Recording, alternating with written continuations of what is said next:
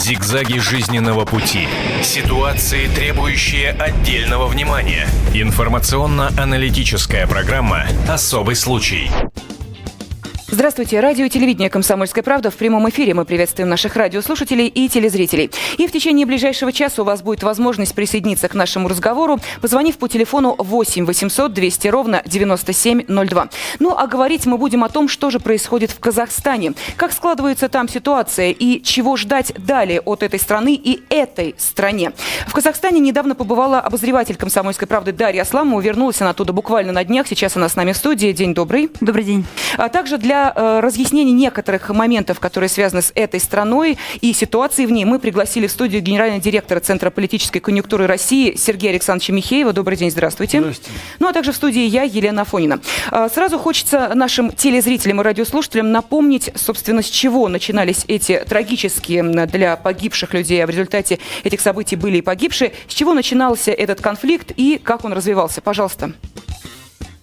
16 декабря в казахстанском городе Жанаузене произошли массовые беспорядки, в которых погибли 14 человек и десятки получили ранения. В городе сожжены десятки зданий. Президент Казахстана Нурсултан Назарбаев на следующий день ввел там чрезвычайное положение. До 5 января в городе действует комендантский час. Ограничены движения, запрещены митинги, ограничена фото и видеосъемка и использование копировально-множительной техники. В период нестабильности в республике были перебои с социальными сетями, в частности, не работали работал Твиттер. Беспорядкам предшествовала многомесячная забастовка работников нефтяных компаний, недовольных уровнем своей заработной платы. Но что стало причиной жертв в относительно благополучном Казахстане? Борьба за нефтяные активы, разборки местных кланов или это эхо арабской революции? Обсудим это сегодня в программе «Особый случай» на радио и телевидении «Комсомольская правда».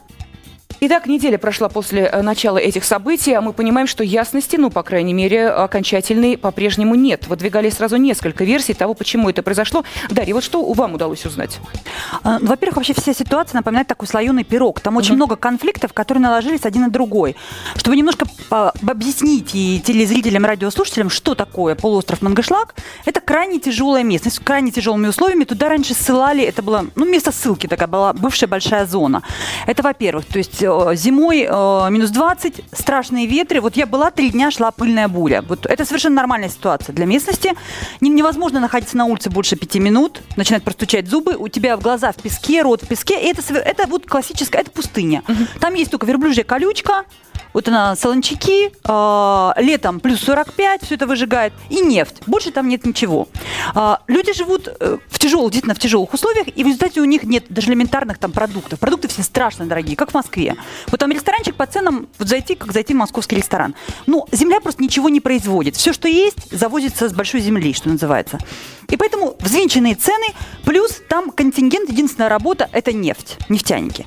Соответственно, им достаточно прилично по меркам Казахстана платили. Конечно, не те деньги, которые заявляют а, компания «Казмунайгаз», это а, компания, официальная компания, главная компания Казахстана, они заявляли, что около 2000 долларов.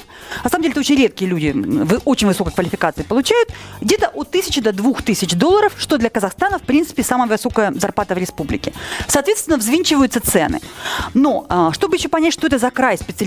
такой специфический, там живет младший жуз Казахстана, в основном населяет, так называемые адайцы. Их еще называют чеченцами Казахстана. Это люди крайне вспыльчивого нрава, очень воинственные, и они, в принципе, всегда с таким большим чувством собственного достоинства, очень организованные всегда делающие ставку на свой род. Они считают, что вот наш род, мы герои, это вот, значит, в, как выражаются в Казахстане, значит, если не ошибаюсь, могу перепутать, старший жуз, там три жуза. Угу. Старший жуз, средний жуз, младший жуз. То есть это как раз вот тот э, род, клан? Когда это, ро, это родовые угу. клановые семейные угу. отношения. Это все казахи, просто это не разные национальности, просто они разделены вот так на три жуза.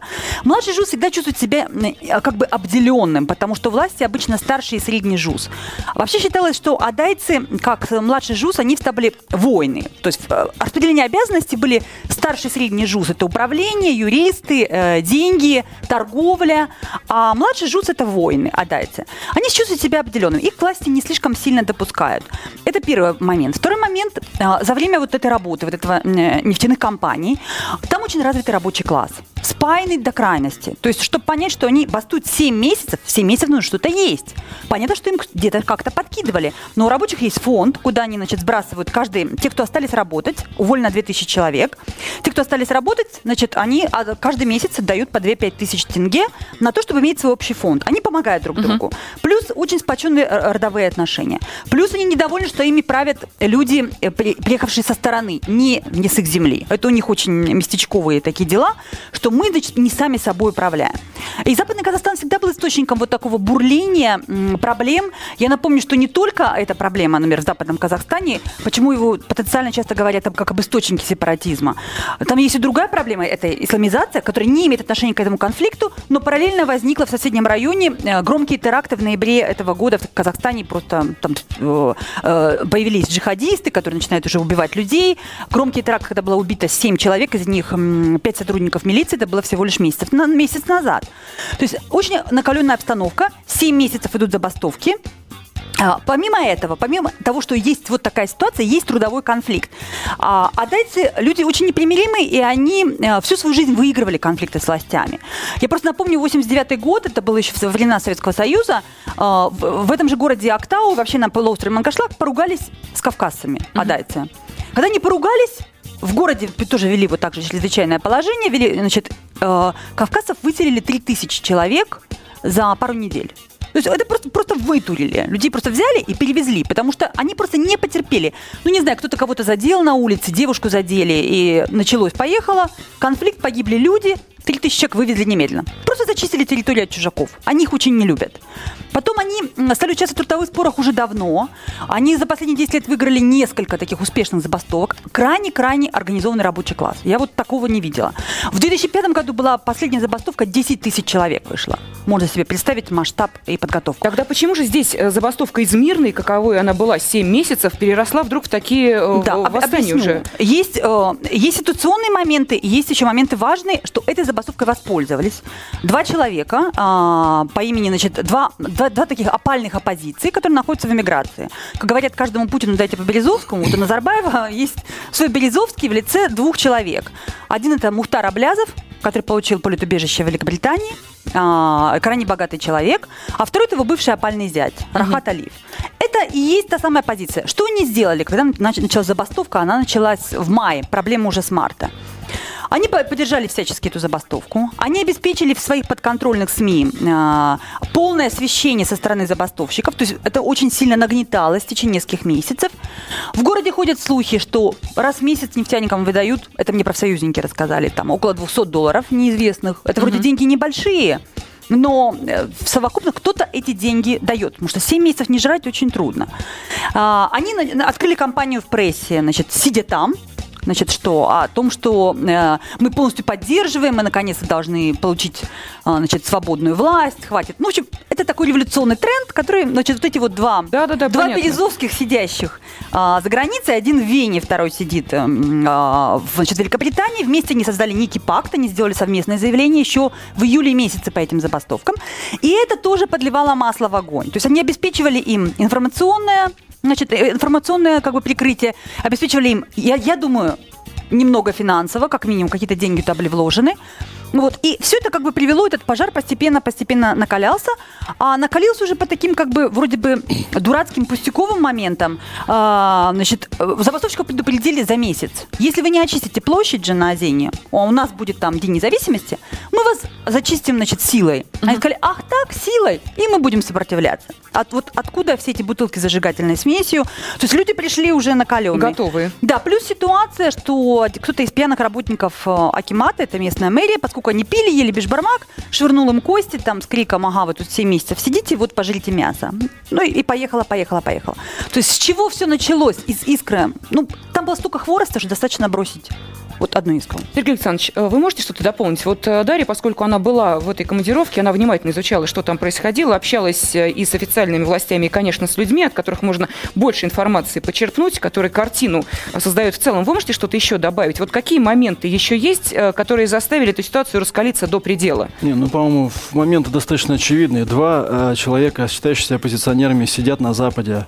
И вдруг случайно совершенно э, в день 20-летия независимости Казахстана случаются эти волнения. Слушайте, не надо быть большим аналитиком, чтобы понять, что этих людей, так сказать, э, сподвигли на эти действия, в том числе западные партнеры. Угу. Вот и все. Внешний фактор там сработал, даже нечего об этом э, разговаривать. Эти люди, находясь в Лондоне и в Австрии, под прикрытием, э, так сказать, местных властей, Казахстан не раз требовал их выдачи, они фактически работают на Запад. Вот нравится вам или не нравится, это так. В таком случае... Их стимулируют для того, чтобы, так сказать, они постоянно подогревали эту ситуацию, и они это делают, и пользуются в том числе, так сказать, всевозможными разговорами об арабских революциях и так далее.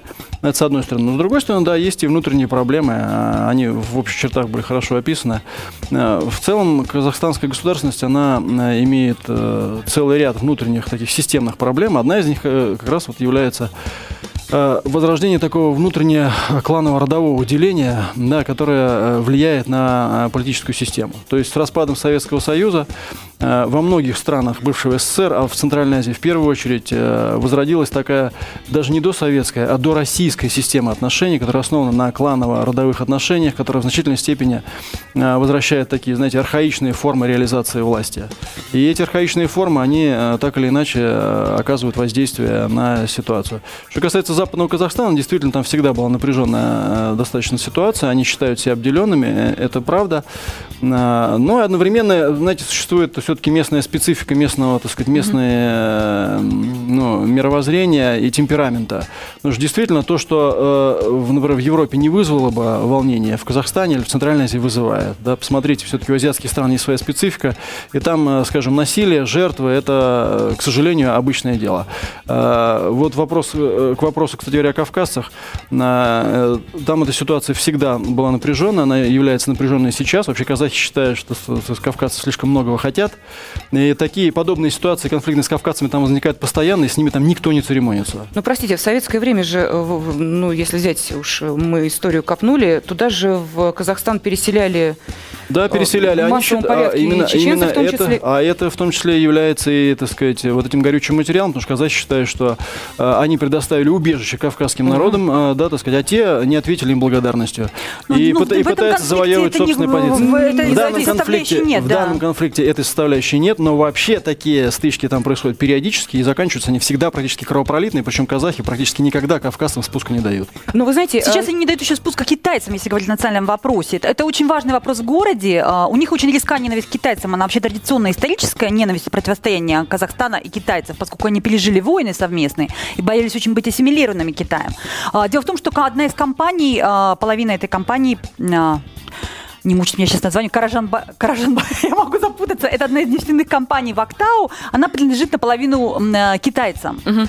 И в городе вот для нефтяников китайцы это просто считается блюмо на глазу, они возмущены тем, что, как по их разговорам, китайцев завозят целыми значит, контейнерами э, в качестве мигрантов и создают им конкуренцию, а рабочих мест там нет. Это городок, например, Жанаозен, он бы рассчитан всего на 45 тысяч человек, а живет там сейчас почти 100. Там он никак, как нефтяной поселок, не может ни прокормить, ни дать места места этим людям, а тут еще завозят иностранцев. Это всегда такой для казахского а в прошлом вызова, году, да. В прошлом году такая ситуация была с турками. Били турок, так сказать, там тоже, кстати говоря, в Западном Казахстане, Мангистау, еще в нескольких местах. А, то же самое было на этой же основе, так сказать, да, было возмущение, что вот, так сказать, приехали турки, жить нам здесь не дают. И били турок, так сказать, причем активно били, были пострадавшие, и часть их оттуда эвакуировали, вывезли. Тогда. Это специфика. Нет, подождите, да. объясните мне, почему, э, собственно, в э, правительстве Казахстана такие нежные отношения с Китаем, которые пытаются выстраиваться как... Нет, а что значит нежные они отношения? прагматичные. Ну хорошо, они прагматичные. Куда им деваться? Почему турецкий язык учат деньги. в школах как Деньги дают. Деньги просто Китайцы вкладывают деньги. Причем китайцы очень в этом смысле неприхотливы. Они готовы вкладывать деньги в абсолютно неосвоенные активы. Они в этом смысле не как западные компании себя ведут. Они готовы вкладывать деньги, причем на очень долгую перспективу.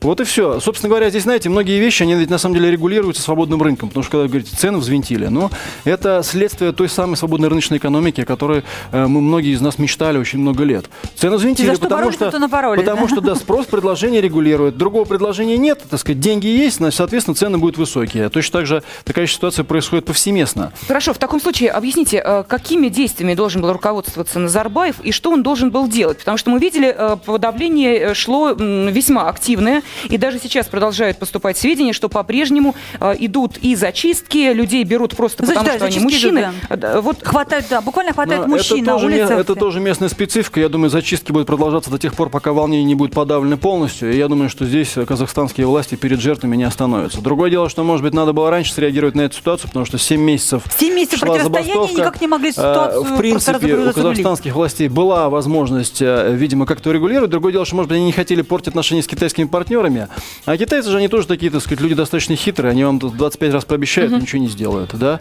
Э, и э, я думаю, что, может быть, здесь сыграла роль вот эта непластичность системы, так сказать, передачи сигнала снизу вверх, потому что, естественно, что, вертикаль, да. естественно, что, так сказать, да, там достаточно жесткая вертикаль, и местные начальники стараются максимально ограничивать негативную информацию с мест. Поэтому я не думаю, что Назарбаев лично руководил вот этой ситуацией и так далее. И так ну, далее. сейчас он лично вчера вот приехал да, и сменил он... руководителя нефтегазовой ну, компании. Да, сейчас, да, сейчас, ну, вот да. есть еще такой момент. А, дело в том, что они еще и в финансовом смысле не могут потянуть а, поднятием зарплаты, потому что а, эти два месторождения, которые находятся там, они уже, честно говоря, умирающие месторождения. Нефть там заканчивается. Одно из них, например, в Октауну уже почти убыточное. И ситуация в том, что они вообще не знают, что делать. Прекрасно понятно, что если сейчас дать деньги выплатить этим людям, у них есть шахтеры, конечно, у них есть другие конечно. места, у них просто они не подтянут этого. Значит, все социальные проекты нужно будет закрывать. И в результате, как бы, а, тут они думали, что, это, что этот шантаж не пройдет. А он не всегда проходил. Они всегда выигрывали вот этот спор. Это первый раз им власть сказала нет. И вот во что это как бы все вылилось. А, еще, например, а, вообще в Казани пошли жесткие разговоры со стороны, во всяком случае, озвученные политологами, которые без там включенного видео, значит, включенного диктофона говорят, а, мы, только мы должны были сделать массовый расстрел. Говорю, ребята, как это массовый расстрел? Говорит, а что делать-то? Рабочие места мы предоставить не можем. Значит, дать мы им а, социалку не можем, и повысить зарплату мы им тоже физически не можем. А что Но делать? Учтите, а как будет существовать власть, которая может пойти да, на подобные акции? Когда уже выключаешь, что говорят, в любом случае должны быть круп, крупные, жесткие меры, жесткое подавление восстания. Учтите, что это Центральная Азия. Наши, так сказать, попытки... Э, и вообще, вот э, я считаю, что э, попытки ко всему прикладывать какую-то западноевропейскую линейку ко всему миру, они абсолютно беспочвенны. В каждом месте есть свои, так сказать, специфика, свои там особенности, своя история отношений. Поэтому думать, что вот здесь будет как-то так, как в Голландии, угу. это абсолютная наивность. В конце концов, посмотрите, как э, эти вещи происходят в других странах Азии. Пакистан, Индия, еще что-то. Жертвы, например, скажем, да, э, э, там человеческие жертвы происходят регулярно. Например, там Индия. Столкновение сторонников той или иной партии. 200 убитых. Мы считаем, что это вообще нормально. Индусы вообще этого не замечают. И проехали. Угу. То есть, на самом деле, не разные. Давайте мы сделаем следующим образом. У нас сейчас остается несколько секунд до перерыва. Я просто напомню, что в студии обозреватель «Комсомольской правды» Дарья Асламова, генеральный директор Центра политической конъюнктуры России э, Сергей Александрович Михеев. И э, буквально через несколько минут мы продолжим разбираться в той ситуации, которая сложилась в Казахстане, в том числе и коснемся роли лидера государства вот в данных нынешних условиях. Так что оставайтесь вместе с нами и обязательно через пять минут к вам вернемся. Зигзаги жизненного пути. Ситуации, требующие отдельного внимания. Информационно-аналитическая программа «Особый случай». Радио телевидение «Комсомольская правда» продолжает свою работу в прямом эфире, и мы продолжаем обсуждать те события, которые происходили в Казахстане 16 декабря. Их этих событий по-прежнему сильно, потому что не далее, как э, вчера э, Назарбаев посетил и, э, собственно, сам город Жанаозен, где произошли массовые беспорядки, ну и другие области, где также, как мы понимаем, были и сожжены дома, и тоже происходили вот такие акции протеста. Ну а в студии сейчас обозреватель «Комсомольской правды» Дарья Дарья Асламова, генеральный директор Центра политической конъюнктуры России Сергей Александрович Михеев и э, я, Елена Фонина. Я напомню, что если вы хотите к нашему разговору присоединяться, вы можете позвонить по телефону 8 800 200 ровно 9702. Звонок с городских и мобильных телефонов бесплатный по всей территории России. Мы пытаемся разобраться, что же происходило в Казахстане, что в, этом, в этой стране происходит. Но, э, простите, давайте не будем забывать, что Казахстан, в общем, не чужая нам страна. Все-таки у нас и таможенный союз с ними, и ШОС, и ОДКБ, все это с участием участием именно Казахстана. Да?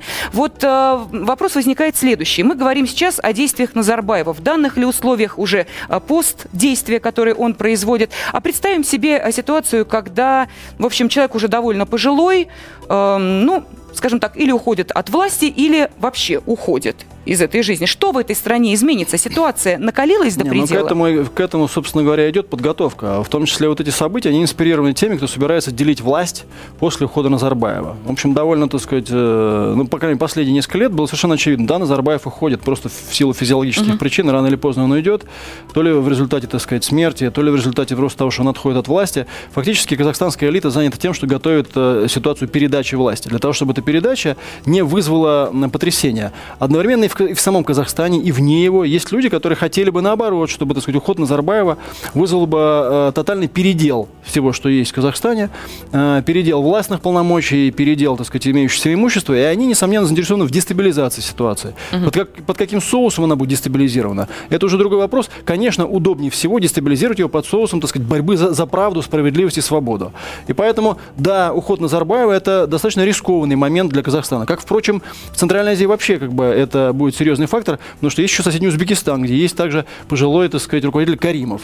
Поэтому в Казахстане и Узбекистане уход Каримова и Назарбаева может примерно совпасть по времени, и там, и там может быть инспирирована нестабильность, и тогда э, может полыхнуть весь регион. И, несомненно, на это ставят, в том числе ставят, так сказать, крупные внешние игроки. Если мы говорим все-таки о том, что в этой стране очень важны клановые родственные отношения, то э, нет ли здесь э, вот такой преемственности, в том числе Ну вот то, что я бы- касается я- власти? Я, бы хотела бы немножко договорить. Там сейчас два таких эм, важных тренда в Казахстане, которые меня удивили. С одной стороны, элита буквально в панике. Вот это паническое настроение элиты о том, что уйдет Назарбаев, что мы будем делать? Гражданская война или разделение, развал на все там э, жузовые племенные отношения, но по кусочкам все это разделется. Другой пошел тренд, что люди чуют вот этот вот возможный запах власти, что можно чем-то поживиться, кто-то обделен. И я впервые, то есть у меня было а, огромное удивление, то есть я не была два года в Казахстане. Два года назад представить себе лояльных, обеспеченных людей, которые произносят слово «революция» в Казахстане, это было что-то из ряда вообще запредельного. А, у меня был сейчас шок, потому что в разговорах а, масса вот таких людей, которые были действительно крайне м, а, преданные лично Назарбаеву, стали г- говорить о том, что должна быть сменяемость власти, мы должны что-то сделать, мы должны что-то подготовить. Это вот именно э, паника перед уходом лидера, после чего, если нет подготовки, если нет м, фигуры, которая бы всех устроила, а ее нет, то есть э, есть предложение, значит, что пришел взять Назарбаева Кулебаев, но он не устраивает очень многих людей, в том числе вот опальных, которые сидят за границей. Это такой внутрисемейный конфликт еще идет. То есть кто из этих кланов э, победит? Вот Тут очень-очень сложная э, борьба кланов отношений семей, бизнес-родов. То есть уже пошли какие-то бизнес-цепочки. Но э, объясню, в чем, в чем речь. Например, вы не можете сделать карьеру в Казахстане, если у вас нет покровителя. Они называют его агашка. То есть у каждого человека, у каждого казаха должен быть свой агашка. Это такой э, человек, старший, более старший человек, который тебе даст дорогу в жизни, какой-то зеленый свет, а ты потом будешь с ним делиться.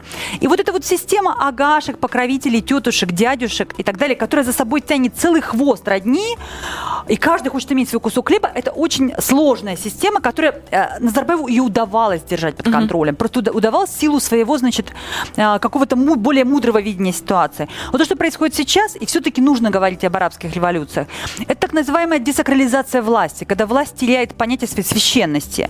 То есть, как бы, э, Да. Назарбаев был на троне, то есть был поня- понятие как некого трона, вот такого, что есть великий мудрый лидер.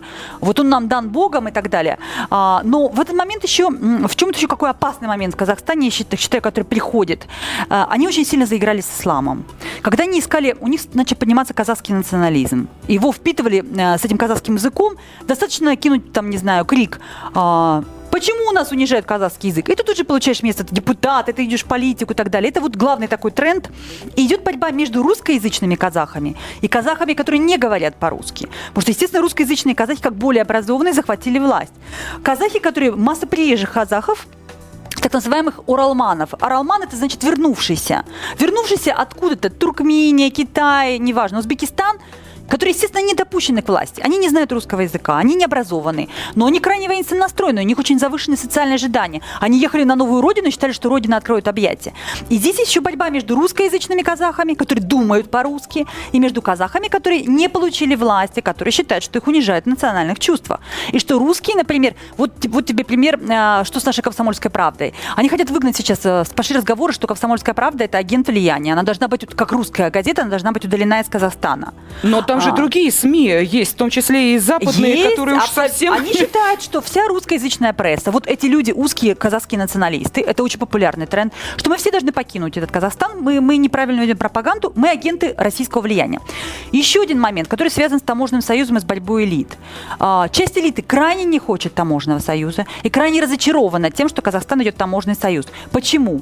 Поскольку для них это понятие, мы тут сели сами с усами, мы независимы, это наши разборки. А иметь старшего волка значит, в Москве нам совершенно не хочется. Элиты говорят об этом в кулуарах абсолютно откровенно. Что да, э, типа, глядя в глаза папе, как они называют Назарбаева, они говорят, что таможенный союз евразийское пространство это прекрасно, но идти опять, как они говорят, ложиться под Россию мы не хотим. И это тоже, тоже важный момент, который нагнетает обстановку, и не, неизвестно, чем это закончится в, в том случае, если Ну, Назарбаев на самом деле это уходит. закончится крахом казахстанской государственности. На самом деле Назарбаев э, в том числе и э, стимулирует эти интеграционные проекты по одной простой причине. По той простой причине, что он достаточно мудрый политик. Он понимает, что только встроив Казахстан в интеграционное образование, он сможет э, гарантировать Ну, на будущее э, государственность. Казахстана. Ну, да. Государство, а да. под ним огромное количество людей, которые вообще, откровенно говоря, э, дальше собственного носа не видят. И, кстати говоря, именно на них в том числе делает ставку Запад, потому что им важно вытеснить Россию из Центрального региона, Азиатского, ре- из Центрального верно, да. Азиатского региона. Они с ними работают, с этими, так сказать, э, националистами местными, так сказать, да, и с исламистами, и с клановыми отношениями. Они на них делают ставку, они подогревают потихоньку. Пока еще Назарбаева не терпят, потому что он обеспечивает интересы западных нефтяных компаний в Казахстане. Деньги Но в будущем, можно, да. несомненно, они будут ставить именно на них. То есть, когда уйдет Назарбаев при разделе власти, Запад будет ставить на этих людей. Для того, чтобы, а, вытеснить э, э, из региона России, и, б, взять под контроль эту территорию, играя вот на этих самых лозунгах. А Назарбаев просто понимает, что на самом деле внутри казахского этноса и внутри казахской, так сказать, государственности достаточно слабый на самом деле. Такое количество внутренних проблем, что не прислонившись к более крупному партнеру, он может просто, они могут просто потерять распасться, государственность, да. распасться. А, Давайте мы сейчас к нашему разговору присоединим э, еще одного нашего эксперта. Это руководитель специализированного портала «Инфошос» э, Денис Валерьевич Тюрин с нами на телефонной связи. связи. Добрый день, здравствуйте. Э, Добрый день. Да, Денис Э, Валерьевич, вы э, прослушали львиную долю нашей э, беседы. Вот э, вы можете что-то добавить относительно той ситуации, которая в Казахстане? Потому что ощущение, что там э, повторяются схемы, отработанные уже не в одной стране, в том числе и как раз вот кому прислоняться к одной стране или к другой, какие механизмы действуют в этой стране, как меняется власть в стране, что после этого происходит. Что это еще хотите добавить? Безусловно, безусловно, вы правильно говорите. И э, надо сказать, что здесь есть еще один аспект, который, по-моему, не был затронут в вашей дискуссии вот до настоящего момента. Это как раз э, вопрос территориальной целостности Казахстана. Вот э, те события, которые произошли э, в Западно-Казахстанской области, в Мангостауской области, во многом подогреваются, в том числе с Запада, в связи с тем, что именно эта область является основным местом добычи нефти, э, газа и других минеральных ресурсов, которые формируют, продажи которых за рубеж формируют львиную долю государственного бюджета Казахстана. Соответственно, это все создает хорошую почву для сепаратизма э, местного, э, а также для э, ну, разного рода, скажем так, политиков, которые э, хотят на волне э, социального недовольства, недовольства нефтяников э, низким уровнем зарплат, поднять э, знамя вот э, отделения западно-казахстанских районов, богатых минеральными ресурсами, от остальной части страны. Э, во многом это увязано также с проблемой Каспийского моря. Как вы знаете, э, Европейский Союз при поддержке Соединенных Штатов очень активно добивается того, чтобы э, газ из э, месторождений Центральной Азии, главным образом из Туркмении и Казахстана, э, напрямую поступал э, в систему газопровода Набука, который сейчас строится, по э, газопроводу, который планируется построить по дну Каспийского моря.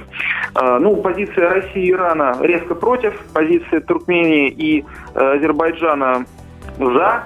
Казахстан до последнего времени так нейтральную позицию сохранял, но в большей степени склоняясь к точке зрения России, что Каспийское море, как закрытый водный эм, резервуар не выдержит даже небольшой экологической катастрофы и, может быть, после таковой смело переименовано в Мертвое море. Э, возможно, э, вот подогревание сепаратистских настроений э, именно в этом районе Казахстана связано с экономическими интересами энергетических транснациональных корпораций, которые стоят за строительством газопровода э, Набука и которые политически поддерживаются э, Соединенными Штатами Америки и э, рядом политиков Европейского Союза. Э, Да, нужно понятно. еще сказать, э, Такая что- сфера экономических интересов, да, вы имеете в да, виду? да, да. Это, Мгм. э, При этом это рычаг давления на э, казахстанские власти. Причем неважно, кто, кого мы кон- конкретно имеем в виду, э, Нурсултана Абишевича Назарбаева или его возможного преемника. В любом случае, если в какой-то части любого государства наблюдает- э, наблюдается переизбыток э, полезных ископаемых, а в других частях недостаток, но очевидно, что э, можно хорошо спекулировать на э, сепаратистских настроениях в этих районах. Спасибо огромное. Плюс еще я бы руководитель- добавил- напомню, я что бы руководитель добавил- специализированного портала «Инфошос» э, Денис Тюрин был с нами на телефонной связи. Я бы Пожалуйста. еще добавил, что здесь еще идет игра не только против России, но и против китайцев. То, что это с китайской компанией случилось, это тоже весьма показательно. На самом деле американцы и европейцы крайне недовольны проникновением китайцев в Центральную Азию. Потому что китайцы там напрямую конкурируют с западными компаниями. Они, так сказать, э, пытаются... Фактически у Центральной Азии появляется альтернатива. Кому продавать нефть и газ? Э, На восток Китаю или на запад в Европу и, так сказать, и, и далее. А американцы и европейцы лоббируют исключительно западное направление. Только на запад, через Каспийское море, через Южно-Кавказский коридор, только туда. Новая ресурсная база, так сказать, для западной цивилизации – это вот Центральная Азия, ее нефть и газ. Китайцы составляют им конкуренцию. И я абсолютно точно знаю, что американцы крайне недовольны проникновением китайцев в Центральную Азию. Слушайте, я не очень Но еще понимаю. простая вещь. Мы Отъезд- говорим Китай, Америка, а Россия что делает? в- Нет, а Россия, нет, извините, Россия э, объединяется с, Ки- с Казахстаном в таможенный союз. Таможенный Россия союз, собирается строить Евразийский союз и так да. далее. Но это не значит, что на этой территории не играют другие игроки. Другие Они играют и игроки. крайне активно. И достаточно важная вещь, что отрежьте вы трубу Китаю, а для чего, собственно, затевается война с Ираном, и отрежьте вы ему газ, вы лишаете его единственного энергоресурса. Ресурсы они берут где? Казахстан, Иран – это их главные как бы, партнеры. Поэтому Казахстан – это очень такая важная Частично точка. еще, частично еще Россия. А для китайской экономики, для продолжения ее роста, крайне важно иметь, так сказать, тоже вот, э, э, источник, так сказать, энергоносителей. И американцы это понимают. Лишив их, их источника Отрежь, да, энергоносителей, и отрезать, можно легче контролировать китайскую экономику. Китай, как крупного Вот ты глобального просто партнера в зажал ее 21 в кулак. Они, они просто обесточены. Кровь перестает поступать в виде газа и нефти. И китайская То есть экономика встает. То, что тут есть, э, так сказать, вот элементы большой игры, это совершенно точно. А ее частные проявления, они могут как угодно выражаться. Они могут выражаться в борьбе за зарплату, в борьбе за свободу, в борьбе против диктатуры и так 15 далее и тому погибших. подобное.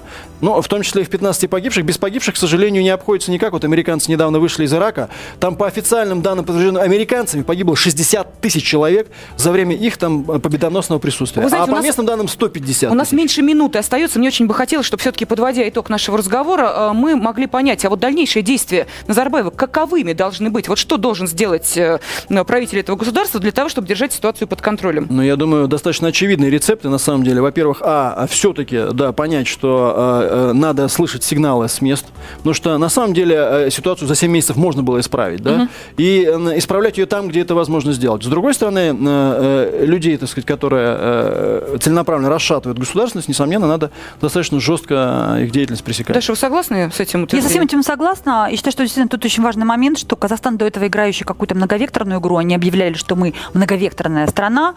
Только в этом году четко заявил, что мы идем в таможенный союз, мы идем от России, мы выбираем вектор. И как бы все э, частично проблемы идут и из-за этого. Спасибо огромное. Спасибо. Зигзаги жизненного пути. Ситуации, требующие отдельного внимания. Информационно-аналитическая программа «Особый случай».